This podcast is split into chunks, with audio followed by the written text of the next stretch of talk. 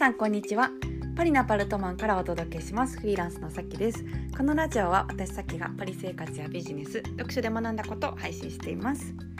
皆さんお元気でしょうか？え今日はですねあの私が最近サロンのメンバーから聞いた、えー、風の時代っていうことの話をしたいなと思ってます。うん。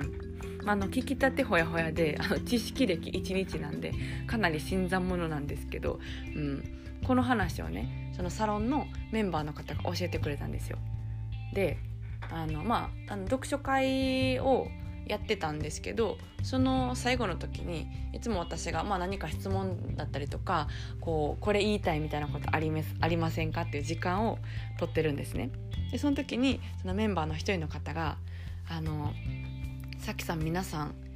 えっと、これからあの風の時代が来るって知ってます？みたいな ことを教えてくれてそう。でだからあのすっごいね私たちの時代なんですよ。みたいな感じで、えー、教えてくれたんですね。で、まあ、その話を聞いたりとか後で記事をいろいろ調べたりしてるともう本当になんか私とかそのメンバーの方たちがやってることがもうドンピシャすぎて ドンピシャすぎてなんか記事というかこの設定がなんか回し物なんじゃないかと思うぐらいすごいぴったりハマってたんで、うん、面白いなと思ってちょっと紹介したいなと思います。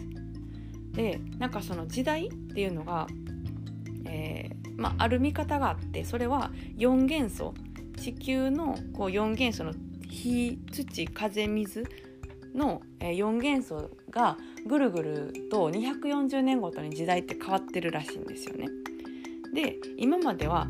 240年間土の時代だったと。で、えー、今年の2020年の12月からは風の時代になるとだから大きい変化が起こるらしいんですよね。ビッグイベントで240年ぶりのタイミングを迎えるとそうちなみにその前回の、え土の時代に変わった時っていうのは1780年頃で産業革命が起きた時代なんですよ。で産業革命でめっちゃ世界変わったじゃないですか。うんまあ、の生きてないですけど そうでもあのー、その前からと産業革命後ってもう本当にガラッと世界の基準常識、え、世界のスピード、え、使ってるもの考え方っていうのが変わったと思います。うん、でそれと同じぐらいの大きい変化っていうのが今回も起こるとえー、いうことらしいんですよ風の時代が来ると。でこれなんかあのスピリチュアルをよく知ってる方とか星を読んでる方とかはみんな知ってるあのたことらしくていろいろ調べてもめっちゃ記事出てきたんですよね。うん、で今まで知らなかったんですけどそうで、まあ、あのいろいろ書いてたことをね紹介させていただくとまあ、ちょうど転換の時期だから両方の時代を知ってる私たちっていうのはある意味こう変化をしないといけないからきついじゃないですか。過去の良さも知ってるわけだから。そう。でもあのもうほん本当に大きな変化が起こるからどうやらこう現状維持のままだにままっていうわけにはいかないようで、うん、でその時代の変化に合わせて私たちもこう成長するっていうことが宇宙にとっても成長だっていうのをこう言われるような時らしいですね。そうでなんか何が変わるかっていうとその今までのこの時代死の時代っていうのは、えー、キーワードとしてはなんか堅実とか努力責任とかあと物質物とかブランドとか、うん、大人達成とかそういうこうことがキーワードあの大事と言われるような時代だったっていう、うん、感じです。まあ、努力がものを言うとかそう頑張って何か、えー、目に見えるものを手に入れるっていうような、うん、イメージでした。で、まあ、一方でこうこれからのキーワードとしては、まあ、その個人主義だったりとか、えー、マイペースとか進歩テクノロジー改革みたいなことがこうキーワードらしいんですね。でえっと、これからは、まあ、どういう雰囲気になっていくかっていうのはなんか物物が大事っていう見見えるものっていうのが大事な時から時代から形のないものが重視されるようになるらしいんですよ。そうそうそうで、まあ、あの今もうこのここ数年だけでも結構すごいスピードで変化があって体感されてる方も多いと思うんですけど、うんまあ、今すでにそのものだけを売るっていう考え方っていうのは結構薄れてきてると思います。うんでまあそのもの自体っていうよりかはそれによって得られる付加価値だったりとか情報ネットワークとかが重要視されている、うん、されるようになるそうで,、うん、でさらにこう今後社会の中であの、まあ、団体とかね団体によってできてるブランドとかそういうものが重視されてたけれどもこれからは個性が際立つ時代ということで今よりもさらにこう個々が独立していく社会になってくると、うん、いうことらしいですよ。そうなんかこうねドキッとしますよね。今本当にこ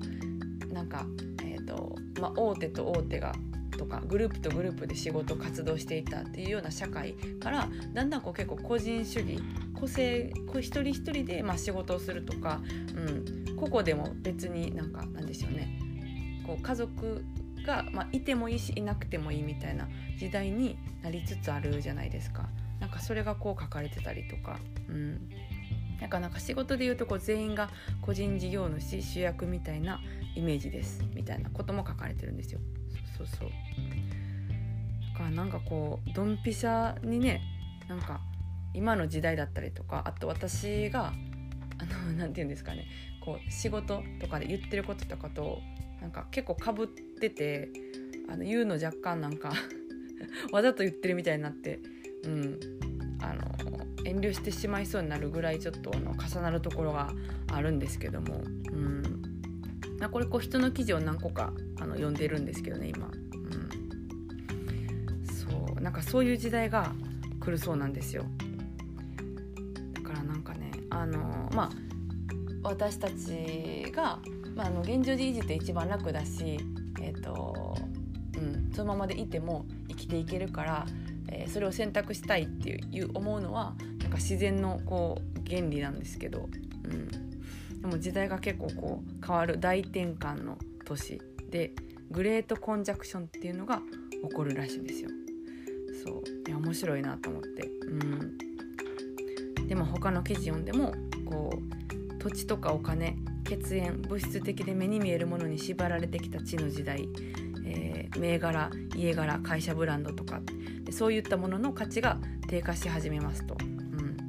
で風の時代になったら風そのものが象徴するように一箇所に定住しないとかより自由でフットワークの軽い時代だとか多様性があってお誰もがお互いの個性を認めずにはやっていけない時代へと突入していきますそういった時代には自分が得意とする分野の確立それを発信する知識と表現力そして相手の世界観を否定せずこちらも否定されないコミュニケーション能力がとても大切になるでしょうみたいなこと書かれてます。うん。いや面白いなと思って、うん。まあ、こう特にあの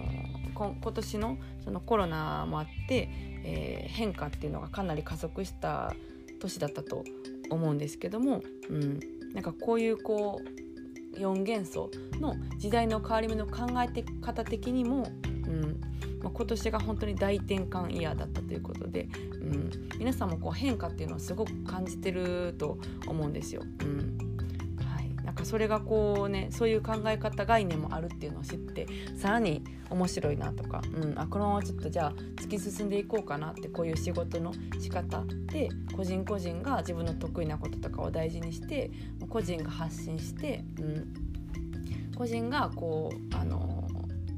何て言うんですかね尊重されるべき時代っていうのが、うん、